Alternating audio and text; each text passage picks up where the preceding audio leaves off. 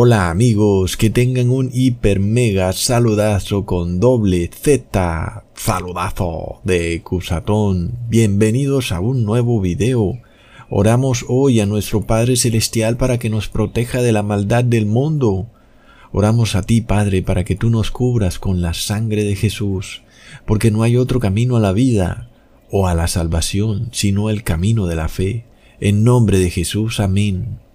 Amigos, el doctor Tapabocas, es decir, el Papa Francisco, anda de nuevo en sus andanzas, exigiéndole a las redes sociales que bloqueen todo contenido que a él no le parece que deba ser publicado. Y por supuesto que él no quiere que publiquen contenido en donde le sacan los trapos al aire a la Iglesia Católica. Y que recordemos que quienes hacen eso, él los llama acosadores, hijos del demonio, cuando Realmente, el que es hijo del demonio es el que hace obras de maldad, y resulta que muchas de las obras de la Iglesia Católica son obras de maldad, recontra plop.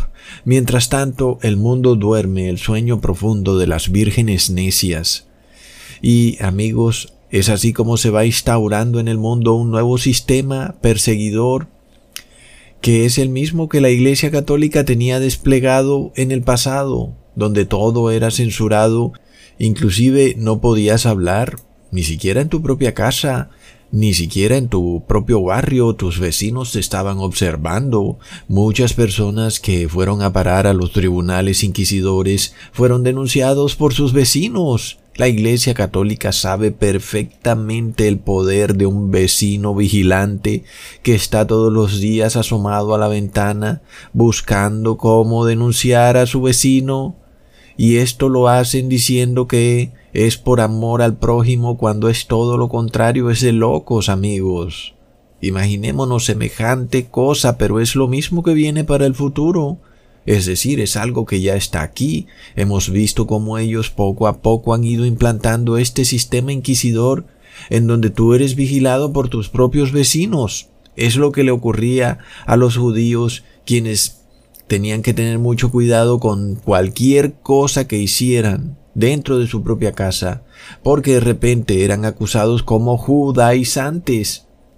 Y recordemos que eso era un grave delito en la Inquisición, castigado con pena de muerte, aún con la hoguera. Y de repente este es el sistema que se está implementando hoy en día a nivel global y las personas pues están como si nada. Ahora el Papa Francisco exige que las redes sociales bloqueen el contenido que a él no le parece. ¿Qué tal? Y las personas piensan, ah, bueno, no pasa nada, Cusatón, sabes, es que hay personas que publican cosas muy feas en las redes sociales, pero al Papa Francisco no le importa nada de eso, amigos, a él no le importa el reggaetón. A él lo que le importa es aquello que va en contra de sus dogmas. Y ese es el único problema que el Papa Francisco tiene.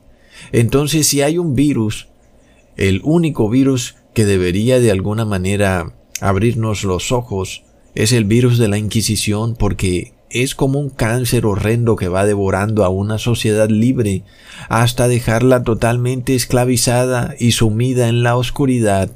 Ya no hay libertad, amigos. Y esto no se perdió en una gran guerra en donde hubo una tercera guerra mundial y, y tuvimos que luchar con la Unión Soviética y se implantó un comunismo. No, esto se perdió en una pequeña batalla, en donde un pequeño virus invisible de repente despojó a las personas de sus derechos individuales. Y el Papa Francisco es quien ha ganado esa pequeña batalla. Recordemos que ya en YouTube es imposible predicar la verdad porque no puedes mencionar las palabras virus, pandemia, COVID, vacuna, porque inmediatamente el algoritmo te envía al cajón de los recuerdos. Lo mismo está ocurriendo con Instagram, en donde inmediatamente te llega un mensaje que tu cuenta está a punto de ser borrada. Y amigos, es exactamente lo que desea el Papa Francisco. Y esto va para todas las redes sociales. Pero para las personas esto es como si nada. Esto es para quedarse con la boca abierta, amigos. Entonces, ya vemos los pequeños pasos que está dando la Inquisición Católica 2.0 Y esto va a ir progresando amigos hasta el punto en que hasta los vecinos van a vigilar lo que haces. Y ya no vas a poder publicar la verdad en ninguna red social, ni siquiera vas a poder predicarla en tu barrio, en tu ciudad o en ninguna parte, porque vas a ser catalogado como negacionista, como terrorista climático, en fin, se van a inventar cualquier cantidad de calumnias. Y amigos, entendamos algo, en el fin del mundo se dan tres olas, tres eventos que buscan de alguna manera perseguir al pueblo de Dios, pero vistos desde otro punto de vista. Son eventos en donde también eres llamado a ser parte del pueblo de Dios. Y esto es importante, porque esto es algo que tiene que ver con una parábola que Jesús nos recitó, la parábola de la gran cena, amigos. Leamos en Lucas capítulo 14 versículo 16 al 17. Entonces dijo, un hombre hizo una gran cena y llamó a muchos, y a la hora de la cena envió a su esclavo a decir a los llamados, venid, que ya está todo aparejado. Pongamos atención amigos, porque cuando el hombre tiene que tomar su decisión final, de repente escucha ese llamado. Enfrente tuyo se ponen dos decisiones. O recibes el bautismo negro y puedes operar en la sociedad, o no lo recibes. Y te empiezas a hacer una cantidad de preguntas. Muchas personas que no creen en Dios o que simplemente no profesan la religión cristiana, se han empezado a hacer preguntas. ¿Qué pasa con esto?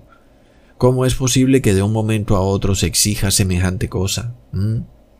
Pero ya vemos que esto estaba profetizado en el Apocalipsis hace dos mil años. Entonces, de repente, es una decisión final la que tienes que hacer. O vienes a la gran cena o te quedas por fuera. ¿Cuál decisión tomarás? ¿Cuántas veces se ha predicado esa parábola? Sin embargo, vemos que su cumplimiento es perfecto, porque los llamados a la gran cena fueron llamados tres veces, y en cada vez un grupo se excusó de ir a la gran cena. Es decir, que cada vez que se llamaban a las personas a la gran cena, había un grupo que quedaba por fuera de la gran cena. Y hubieron tres llamados. ¿Mm? ¿Qué pasa entonces? Porque de repente tú rechazas este llamado, te excusas pensando que puedes volver cualquier otro día a la gran cena. Y lo que ocurre es que hay solamente una gran cena. No hay varias grandes cenas como nos quiere hacer ver la Iglesia Católica, que la gran cena es todos los domingos. Esto no aparece en la Biblia, amigos. Hay una gran cena especial. Y tú estás invitado. Pero de repente tú recibes el llamado en el momento en que te dicen, bueno, o recibes el bautismo negro o no lo recibes. Y entonces tú tienes que hacerte una cantidad de preguntas. ¿Qué haré?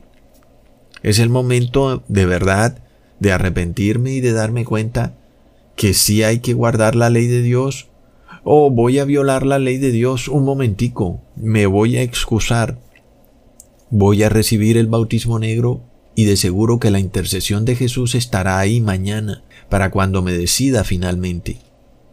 Pero lo que ocurre es que has blasfemado contra el Espíritu Santo de Jesús y finalmente has cometido la blasfemia imperdonable. Amigos, ¿no han estado ustedes en una fiesta en donde la persona que hace la fiesta cita a todo el mundo a una hora y se llega a esa hora y resulta que nadie ha llegado? Y realmente si uno está ahí presente para ver eso, en donde la persona, el dueño de la fiesta, está preocupado porque nadie llega, a uno le alcanza a dar hasta lástima por el dueño de la fiesta, porque tomarse todo el trabajo de organizar esa fiesta con las mesas, las sillas, y luego parece que nadie va a llegar a la fiesta. Es un desplante grande, no sé si a ustedes les ha pasado. Entonces, ¿qué pasa cuando tú invitas a una fiesta a personas que tú pensabas que eran tus amigos y de repente no vienen a la fiesta? ¿Eran esas personas entonces realmente tus amigos? Porque es un desplante en realidad. ¿Y realmente te estimaban? O la realidad es que finalmente no significabas mucho para ellos, sino que eras tal vez un conocido más, alguien que les era útil en algún momento, pero que de repente no estaban dispuestos a tener que dejar todas sus cosas que están haciendo para quedarse un rato contigo en una fiesta. Sin embargo, ese es el mismo asunto que revela quién, el Dios Todopoderoso. Él parece que se encuentra en el mismo problema. ¿No es increíble? Es decir, ¿quién se puede inventar eso? Que el Dios Todopoderoso tenga también problema para llevar gente a su fiesta, a su gran cena, porque de repente las personas no quieren ir. Imaginémonos el presidente de tu país que te invitara a una fiesta en el Palacio Real de Gobierno.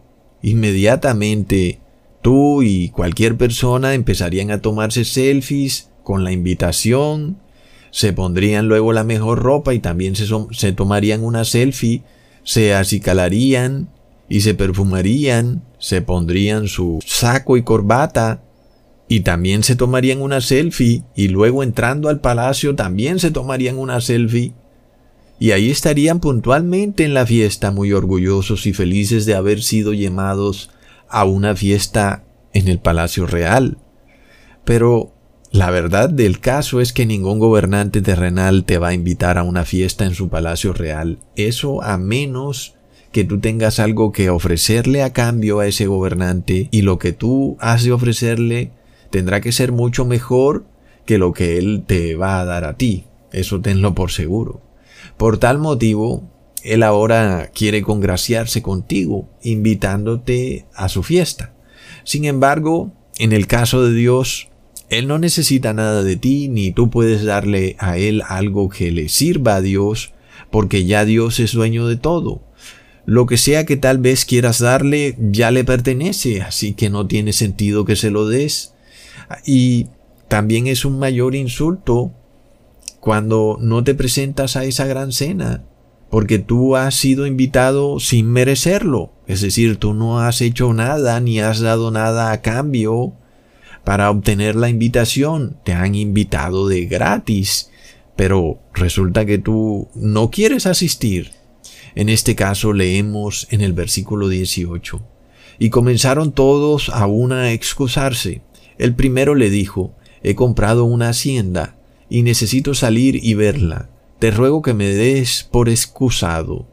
Y esa es la primera ola, es la que estamos viendo hoy en día. Amigos, es la ola del bautismo negro.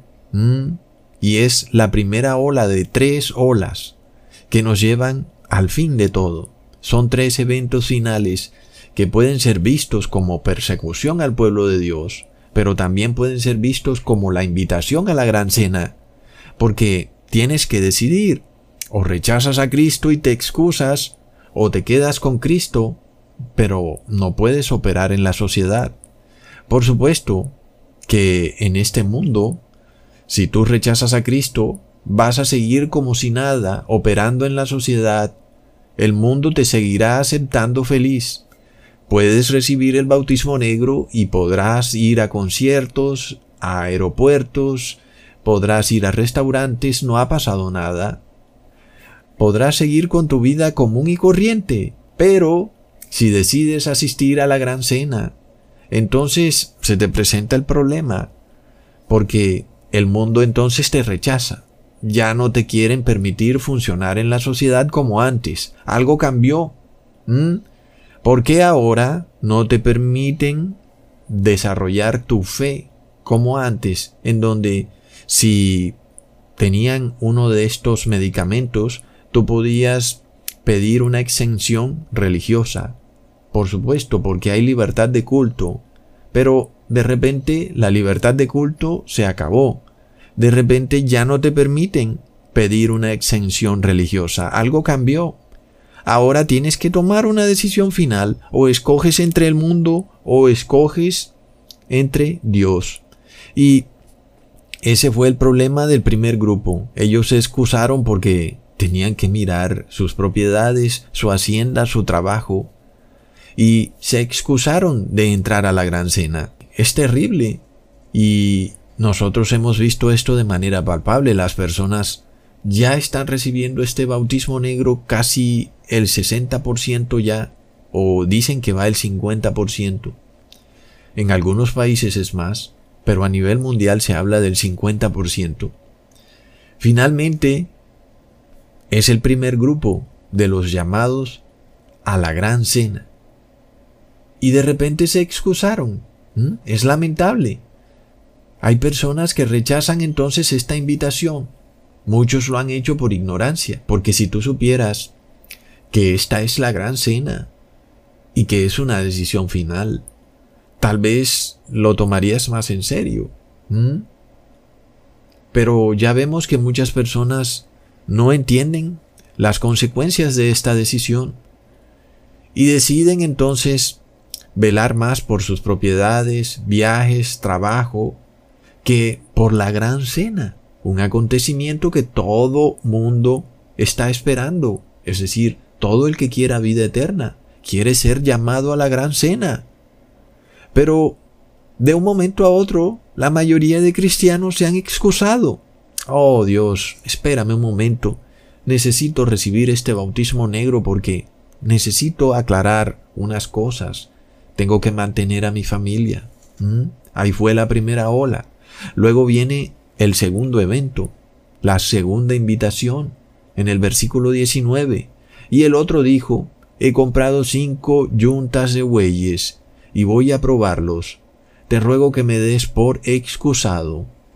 Es un segundo llamado. De nuevo aquí en la tierra, tal vez lo vemos como persecución a la iglesia de Cristo pero en el cielo es visto como un llamado. En el mundo, por supuesto, si tú te amoldas a lo que el mundo quiere, tú podrás seguir con tu vida. En este caso, los bueyes simbolizan el trabajo, las empresas, la prosperidad mundana.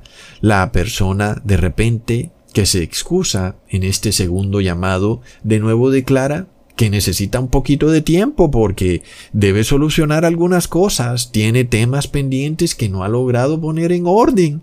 Espérate Jesús porque todavía no, no estoy preparado. ¿Mm?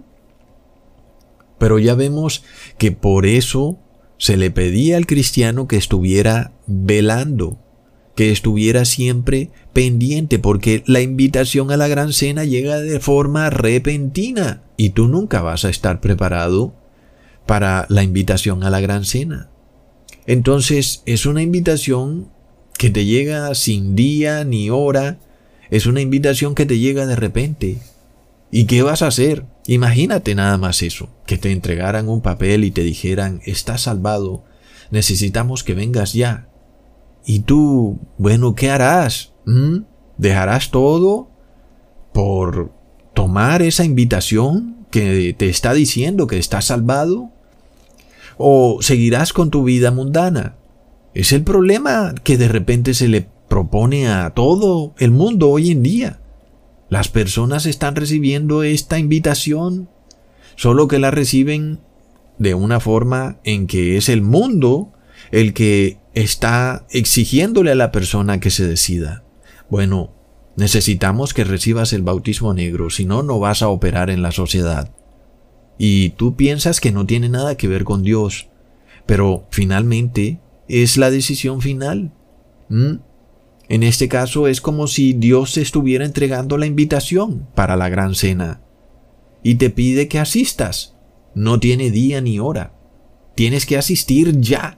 La decisión es ya. Es de locos, amigos. Y por supuesto, imagínate que tú estuvieras en tu casa y de repente te llega esa invitación. ¿No la querrías? Es que es lo que todos quisiéramos. Es decir, es como si llegaran los ángeles a tu casa y te dijeran, necesitamos que vengas con nosotros y tú dijeras, no, pero, pero un momento, porque yo no he hecho la maleta, eh, tengo algunas cosas pendientes, no he podido hacer algunas cosas en el trabajo, no puedo salir así como ustedes me piden, ustedes qué piensan, no he podido organizar mi vida porque algunas cosas están pendientes, no he firmado esto o aquello, y ustedes ahora me están pidiendo que me vaya con ustedes así de un momento a otro. Y precisamente eso es la invitación a la gran cena. ¿Mm? Precisamente es así, de un momento a otro. entonces la mayoría de personas se excusan. ¿Y qué es lo que estamos viendo entonces, amigos? Es el sellamiento del pueblo de Dios. Porque un ángel viene a tocar tu puerta. Y de repente tú te excusas. Es decir, la invitación ha sido dada al mundo entero. No hay nadie que no haya recibido la invitación. El problema es que las personas se están excusando. Es increíble. Es decir, Dios es tan bueno que ha invitado a todo el mundo. Y además de todo, Dios ha empezado por lo mejor de lo mejor del mundo. Dios ha empezado por los profesionales, los médicos, los inteligentísimos científicos, los grandes gobernadores, los magistrados, los ilustres abogados. Ha empezado por ahí, pero han sido ellos los primeros en excusarse. es tremendo, amigos. En este caso, es un segundo llamado. Es una decisión que la persona debe tomar. Ya vimos que el primer llamado es el bautismo negro. El segundo llamado será una decisión entre adorar a la Trinidad o adorar al Padre y al Hijo. Es otra decisión que tienen que tomar, sobre todo el mundo cristiano que no se decide. Unos dicen que es un Dios, otros dicen que son tres, a la final es lo mismo, pero en la Biblia no se habla ni de un Dios ni de tres dioses. Entonces el mundo cristiano tiene que decidirse sobre eso. Pero aquellos que adoran al Padre y al Hijo son vistos como talibanes modernos, como terroristas domésticos, como personas que siembran división. Y por supuesto, amigos, que esas personas deberán ser excluidas de la sociedad. Mientras tanto, los que aceptan adorar a la Trinidad son los que de nuevo se excusan porque no pueden tomar ese llamado de adorar al Padre y al Hijo. No, no, no, espérate. No puedo todavía. Voy a adorar a la Trinidad un momentico. Por supuesto que para el mundo seguirás siendo aclamado y proclamado porque el mundo te felicitará porque adoras a la Trinidad, porque es un dogma del Papa de Roma. Y Él es el anticristo, Él es el amo del mundo. Y por supuesto que cuando tú adoras al anticristo, el mundo te ama. Cuando tú adoras al Padre y al Hijo, el mundo te odia. Luego viene el tercer llamado. En el versículo 20 leemos, y el otro dijo, acabo de casarme, y por tanto no puedo ir. Es la tercera ola, es un tercer evento que corresponde a la marca de la bestia. En este caso, cuando el mundo decide finalmente entre reposar en sábado o reposar en domingo. Los que decidan reposar en sábado de nuevo se van a encontrar con que el mundo los odia y los repudia. Sin embargo, la realidad es que están asistiendo a la gran cena. Pero los que deciden reposar en domingo son los que se excusan. Un momento, excusatón, no puedo reposar en sábado porque sabes qué, perdería mi trabajo inmediatamente ya no podría seguir manteniendo a mi familia. ¿Y qué haré, Cusatón? ¿Mm? ¿Acaso quieres que tire mi vida por la borda? No puedo de repente guardar el sábado. ¿Y qué pasa? Muy pronto las mismas medidas que se están imponiendo para el bautismo negro serán impuestas para guardar el domingo como día de reposo porque el domingo será considerado como un día mágico en donde la Madre Tierra se reposará de sus cargas y entonces los huracanes y los terremotos disminuirán. Por supuesto que no van a disminuir porque hacen parte de la última crisis que viene para el mundo, un mundo pecador y degenerado que merece que hayan todo tipo de huracanes y de terremotos, por lo que Nunca van a decir que la culpa la tiene el que ha declarado que hay que reposar en el domingo como día de reposo, sino que van a decir que la culpa la tiene aquel que reposa en sábado. Es lo mismo que estamos viendo con el bautismo negro. Ellos no dicen que la culpa de las enfermedades es de aquellos que han venido inoculando las enfermedades en las personas. No, eso no lo van a decir jamás. Ellos dicen que la culpa de las enfermedades es de aquellos que no reciben ninguna inoculación y que están perfectamente sanos. Y son esos los que son culpados. Así de loco es el mundo. Y las personas lo están viendo, inclusive personas que no profesan la religión cristiana, se dan cuenta de lo absurdo que está ocurriendo hoy en día. Pero eso mismo es lo que va a ocurrir con las siguientes crisis, porque todos los achaques del mundo, los terremotos, las guerras, las pestilencias, van a ser endilgadas sobre los cristianos verdaderos que van a asistir a la gran cena, porque el mundo los odia por asistir a la gran cena. Recordemos que hice un video de este cantante Kanye West, en donde él nos mostraba este evento que está por ocurrir muy pronto, la gran cena, amigos. Pero de repente, el tercer grupo se excusa y ya va la tercera.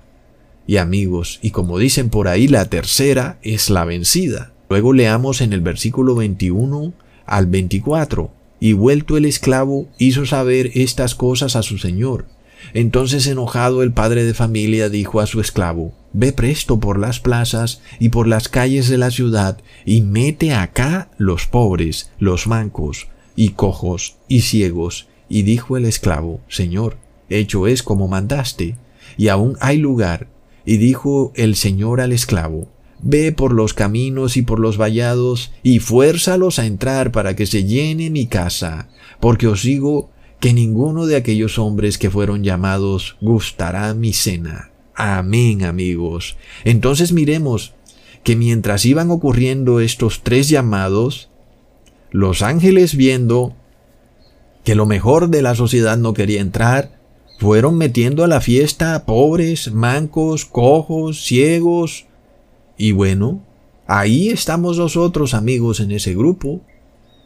Sin embargo, de repente, todavía quedan personas por meter a la fiesta. Y esto lo comprobamos porque supuestamente son 144 mil y por lo menos este grupo nada más tiene mil personas.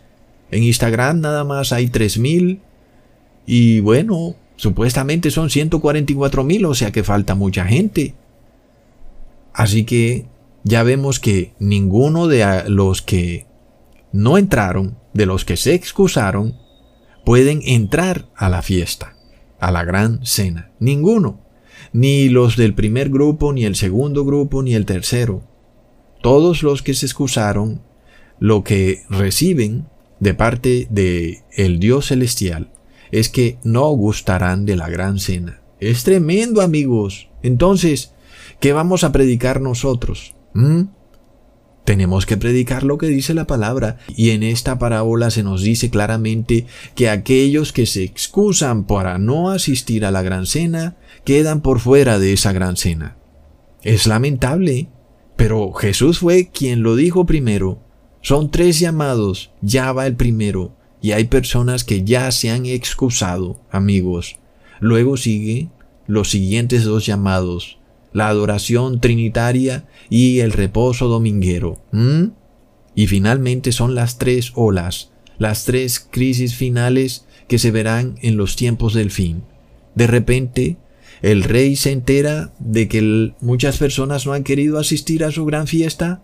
Entonces, ahí es cuando se desata algo, un, al parecer un afán de meter a la fiesta a, a otros, a todo el que se pueda, pero de los tres grupos, de esos que se excusaron, ninguno puede ya entrar a esta gran cena.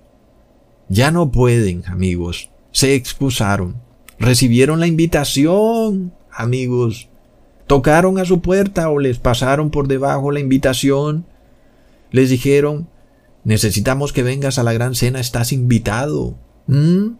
Me recuerda esta película de la fábrica de chocolates de este actor Johnny Depp, en donde todos los niños querían recibir una invitación para entrar a esa fábrica. Mm, ¿No queremos todos recibir una invitación para ir al cielo?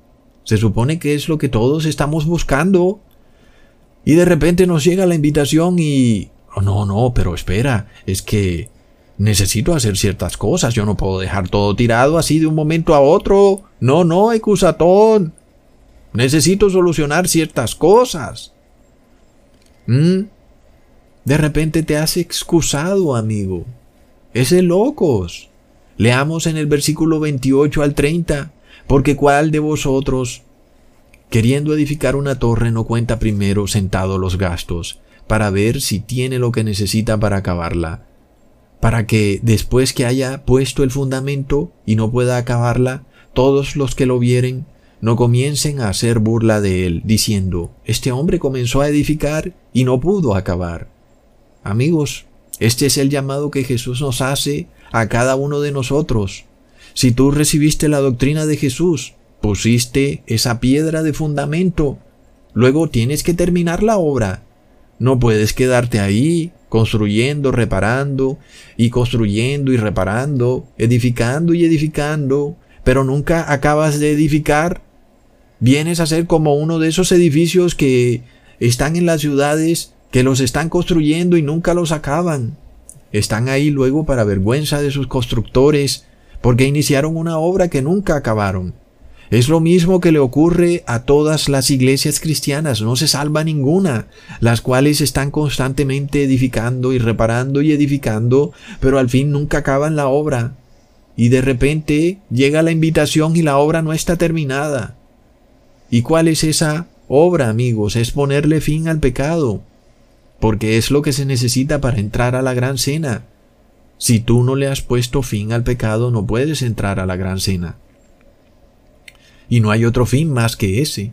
Si luego se presenta el problema y de repente entonces tú prefieres pecar antes que mantenerte firme, pues queda manifiesto que eres un mal constructor, porque tu edificio no sirvió para nada, aunque pusiste el fundamento de Jesús.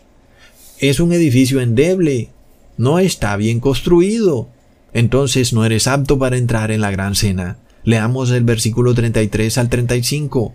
Así pues, cualquiera de vosotros que no renuncie a todas las cosas que posee, no puede ser mi discípulo. Buena es la sal, mas si la sal fuere desvanecida, ¿con qué se adobará? Ni para la tierra, ni para el muladar es buena. Fuera la arrojan. Quien tiene oídos para oír, oiga. Oh, no, amigos, es de locos. ¿Qué quiere el mundo que prediquemos? Oh, no se preocupen, después de muertos irán al infierno y ahí permanecerán siendo torturados por mil años y luego el demonio los liberará o Dios mismo los va a liberar. El infierno existe, tranquilos, es su otra opción, no ha pasado nada. No, amigos, no, no. La palabra de Jesús es demasiado rotunda, es una palabra que debíamos poner atención a ella. Por esto dice quien tiene oídos para oír, oiga. Porque resulta que si de repente eres llamado a la gran cena y no estás listo, no vas a poder entrar. ¿Y qué va a pasar? Vas a quedar por fuera. Entonces yo puedo mostrar noticias del fin de continuo, desastres climáticos, revoluciones, pestilencias y hambrunas, y ustedes dirán, oh sí, Ecusatón, el fin está cerca. Ahora mira, se habla de un nuevo virus llamado Marburg, y vemos que es lo mismo que pretenden hacer con la pestilencia 19. Quieren rastrear los contactos, quieren hacer cuarentenas forzadas en campos de concentración, quieren meterse a las casas de las personas sin autorización judicial. Mm, todo esto es señal clara del fin. Sin embargo, nada hacemos si no terminamos de edificar y poner el último ladrillo de la obra, porque no hay un objetivo mayor que ese, porque finalmente, aunque hayamos puesto ese fundamento que es nuestro Señor Jesús, el edificio sigue incompleto, nuestro templo aún está sin paredes, y eso qué quiere decir, que cualquier demonio puede entrar y apoderarse de nuestro templo porque no tiene paredes. Así que no importa cuántas noticias del fin veamos, si no cumplimos en ponerle fin a la obra de edificación, no habremos logrado nada.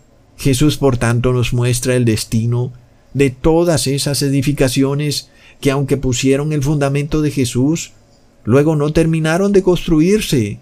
Nos dice que serán como la sal, que luego de ser diluida ya no sirve para nada.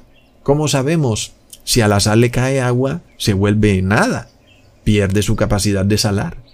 En este caso, el cristiano es visto como esa sal, pero cuando el evangelio que tenemos está pasado por agua, así es el cristiano, pasado por agua. Finalmente es como esa sal que ya no sirve, es inútil. Leamos en Mateo capítulo 5 versículo 13 al 16, Vosotros sois la sal de la tierra, pero si la sal se desvaneciere, ¿con qué será salada? No sirve más para nada, sino para ser echada afuera y hollada por los hombres. La iglesia de Cristo es la sal de la tierra. Pero de repente, algunas iglesias se han diluido. Luego los hombres toman esas iglesias y las pisotean. Esto es lo que ha venido ocurriendo desde el momento en que el Estado ahora por ley pretende exigirle a la iglesia que tiene que vender su fe con tal de seguir operando en la sociedad. Esto es parte de esa primera ola de personas que lamentablemente, aunque eran parte de la iglesia, podría decirse, aunque algunos estaban bajo ignorancia pero no habían cometido la blasfemia imperdonable, pero ahora, finalmente, ya no pueden terminar la obra, se han excusado y son encontrados como sal diluida que no sirve para nada. Recordemos que ya les había advertido en una serie de cuatro videos sobre la construcción final del templo de Dios que es nuestro cuerpo, en donde les invitaba a preparar, reparar, restaurar y edificar el templo de Dios. Inclusive, ya algunos de los últimos videos ya empezaba la pestilencia 19. Entonces, el problema no era tanto la pestilencia 19 como tal, sino la solución que ellos tienen para la pestilencia 19, la cual es el bautismo negro. Porque finalmente ahí es cuando tú tienes que tomar la decisión final, te llega la invitación. No te llega del cielo, pero te llega de otra manera en donde tú tienes que escoger. O estás con Dios o estás con el demonio. Y aunque amigos, algunos prepararon el terreno y pusieron la cabeza de ángulo de fundamento que es Jesucristo, se quedaron reparando y restaurando y edificando y no terminaron de edificar y plop, se llegó de repente el llamado a asistir a la gran cena y luego entonces ¿qué? Se excusaron, es de locos. Y como sabemos ya, en una casa donde le falta una pared, lo que sigue es que cualquier ladrón se mete en ella. Asimismo, en un ser humano que no ha terminado de edificar, cualquier demonio de repente se mete en su templo, que es su cuerpo. Amigos, y la señal de la posesión demoníaca que vemos en el mundo de una forma clara y rotunda es el miedo. Y nosotros vimos como la mayoría de personas estaban aterradas de pánico, les cayó un miedo indescriptible que los llevó a aceptar que sus gobernantes pusieran las leyes más draconianas y horripilantes, pisoteando la Constitución, supuestamente para protegernos, pero ahora los gobiernos están autorizados a meterse a tu casa sin orden de un juez y separarte de tus familiares, llevarse a tus hijos para un orfanato y a ti para un centro de cuarentena y no tienen que pedirle orden a nadie ni que haya un juicio de por medio. Es lo que ocurre cuando la sal ha sido diluida. Los hombres llegan a pisotearla, recontra plop. Entonces, amigos, ya vemos que la señal clara de que la sal ha sido diluida es la falta de fe. Y nosotros sabemos que la falta de fe es precisamente ausencia del Espíritu Santo de Jesús. Por lo cual, si vemos que han sido precisamente las iglesias cristianas las que han manifestado la falta de fe, fueron ellas las que primero declararon que había que cerrar todas las iglesias entonces claramente podemos ver y comprobar con la Biblia que están destituidas del Espíritu Santo. Por lo cual entendamos amigos que ninguna de estas religiones se salva porque no tienen el Espíritu Santo, ni la católica, ni la evangélica, ni testigos de Jehová, ni adventistas, porque todos declararon que tenían miedo y que debían poner su fe en el hombre recibiendo el bautismo negro, y que se excusaban de poner la fe en Jesús, que primero iban a poner la fe en el hombre. Un momentico, Ecusatón, déjame yo pongo la fe en el hombre primero y luego yo voy a poner la fe en Jesús.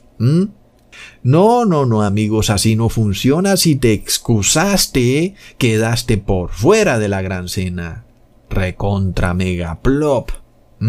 Por tal motivo dieron prueba que están destituidas del Espíritu Santo de Jesús, por lo cual entendemos que todas estas iglesias tienen un tremendo error doctrinal que las lleva finalmente al punto en que no son más que sal diluida.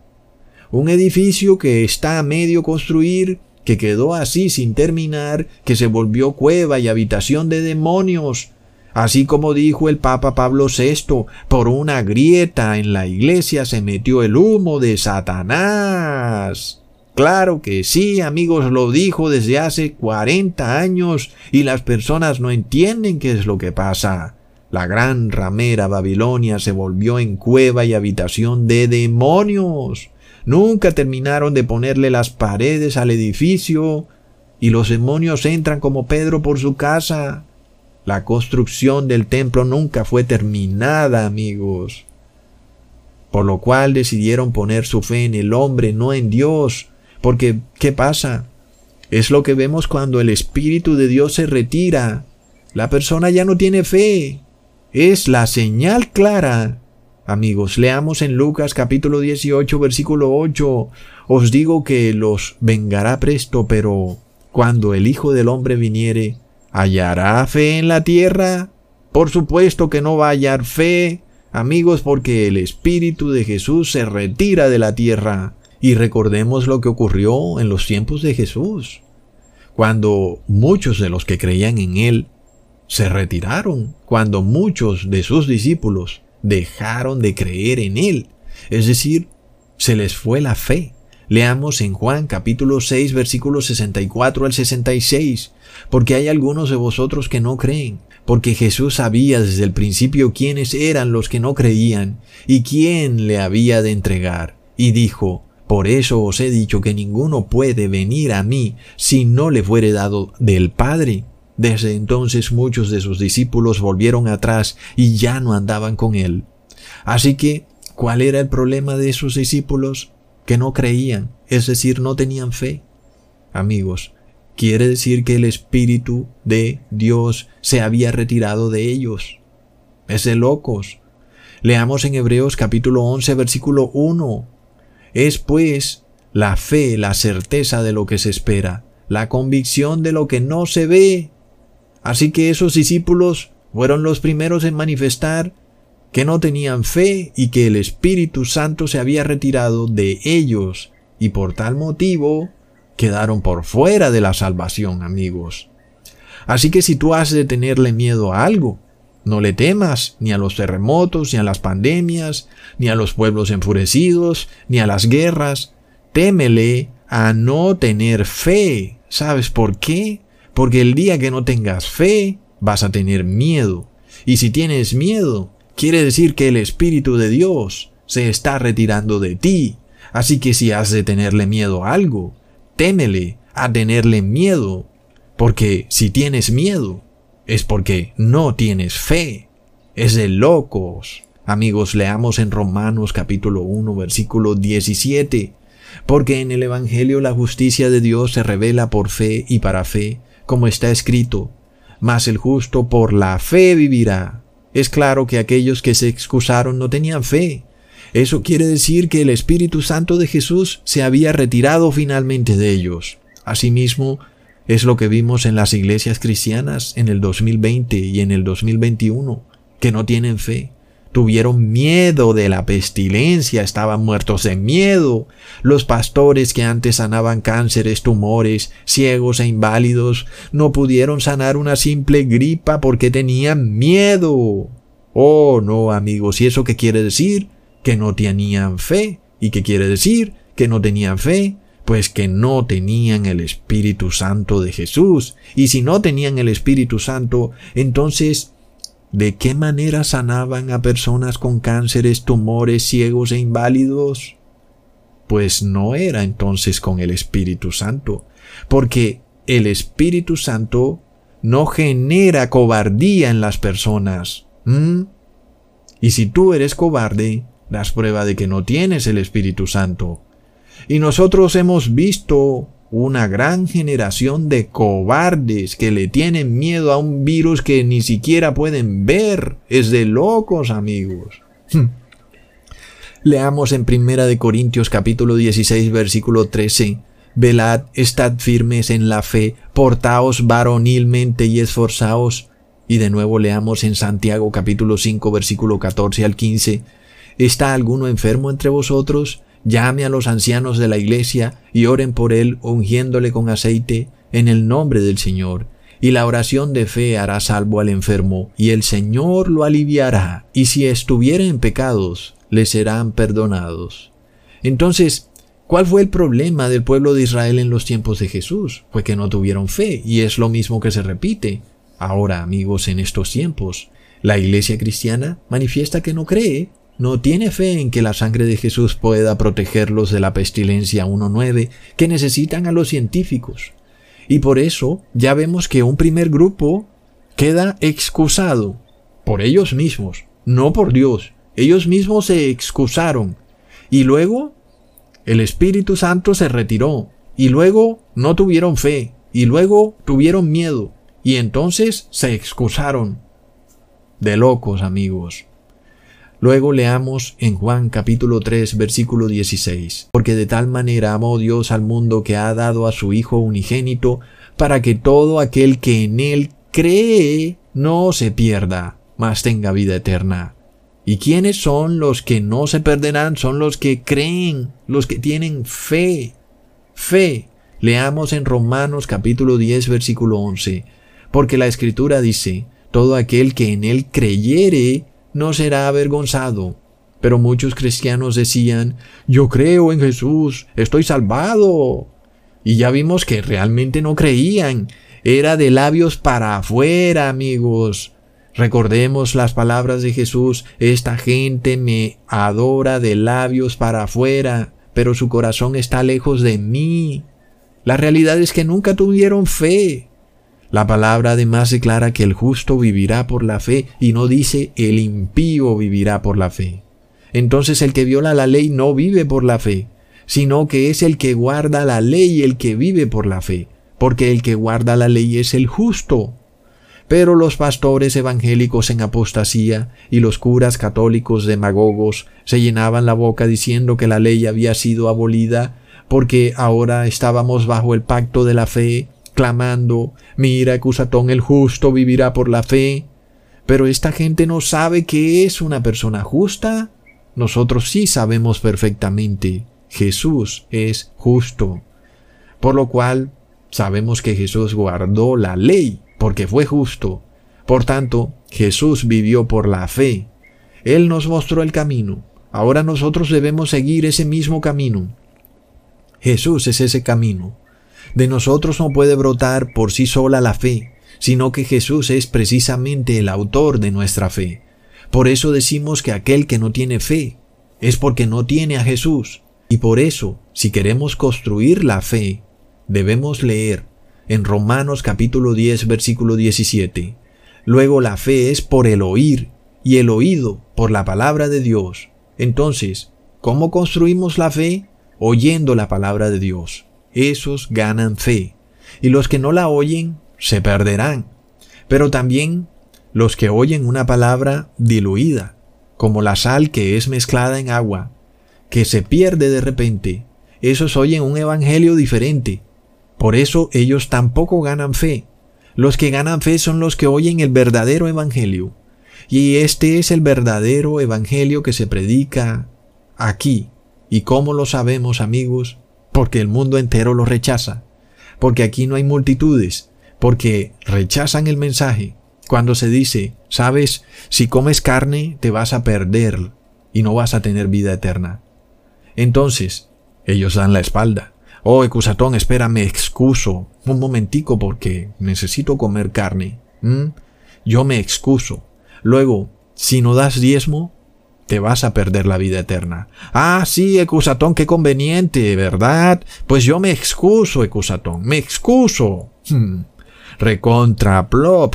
Luego, si te pones el bautismo negro, no vas a tener la vida eterna. Ah, sí, Ecusatón, pero entonces tú eres el que vas a juzgar a las personas. Yo me excuso, Ecusatón.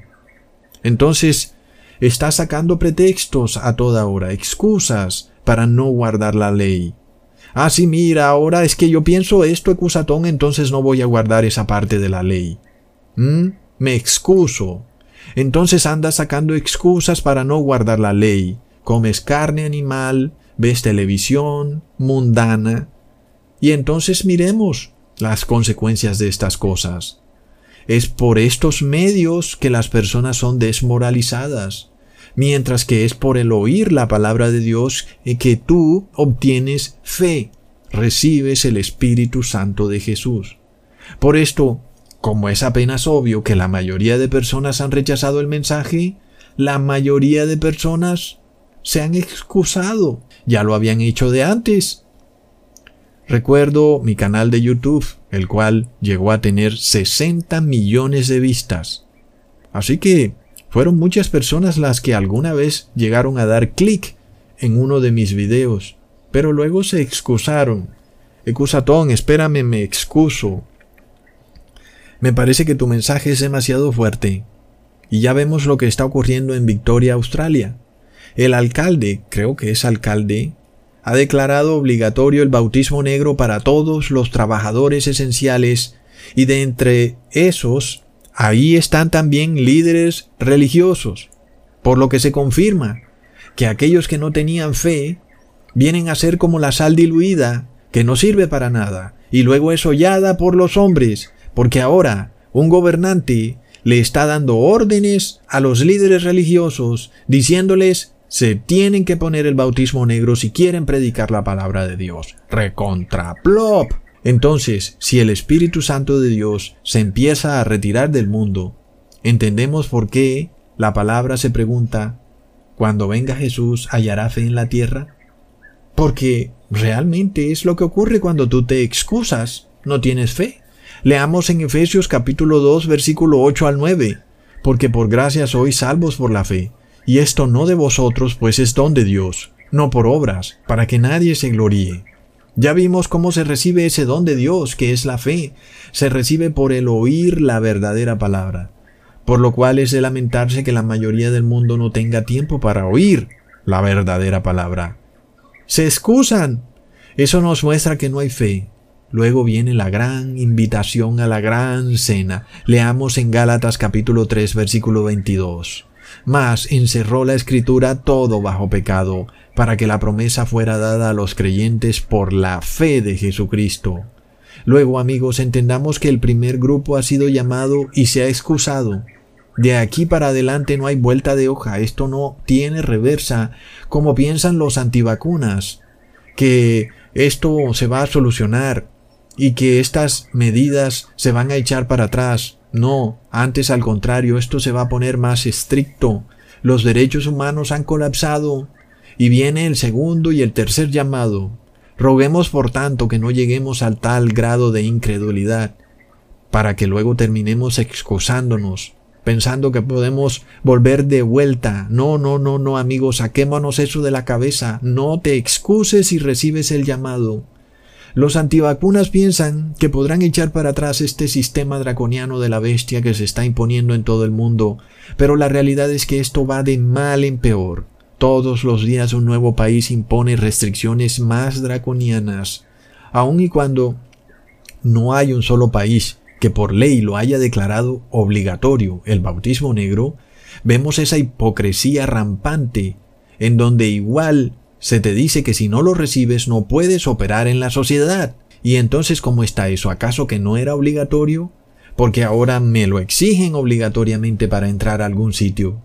Vemos hipocresía, amigos. Es de locos. Y la hipocresía es una señal clara que el Espíritu Santo de Dios se retira del mundo, amigos. Por lo que entendamos qué es lo que viene. Lo que viene es que ya no habrán leyes que te protejan como individuo. Ahora las leyes solo van a proteger al colectivo. Los derechos humanos que te defendían han colapsado. ¿Y esto por qué, amigos? Para que se cumpla la palabra que dice, el justo vivirá por la fe. Es decir, que ya no es el Estado el que te va a proteger. ni la policía, ni los gobernantes, ni los ejércitos de los gobiernos. No, nada de eso. Las leyes ya no van a estar a tu favor, al contrario, antes te van a condenar, aun y cuando tú no has hecho nada. ¿Y por qué? Porque debes declarar que el justo vivirá por la fe. Porque ya no es posible vivir dependiendo de nadie, de los gobiernos, ni del supermercado, ni de la farmacia. No, ahora si tú quieres vivir, tienes que vivir por la fe. De que aun y cuando todo esté en tu contra, Dios te va a proteger. Esa será la única manera en que vas a vivir de aquí para adelante. No va a haber ninguna otra manera. No vas a poder entrar ni a bancos, ni a supermercados, ni al transporte público, ni a nada. Egusatón, ¿cómo voy a vivir entonces? Te repito, el justo vivirá por la fe. Amén. Nosotros vamos a ser entonces testigos vivientes en carne y hueso de esta palabra. Seremos la palabra hecha carne, que declara que el justo vivirá por la fe. Porque para el mundo será imposible vivir en un mundo de esa forma, que no te permite ni siquiera comprar tus propios alimentos. Pero para nosotros declaramos que el justo vivirá por la fe. Hasta pronto amigos.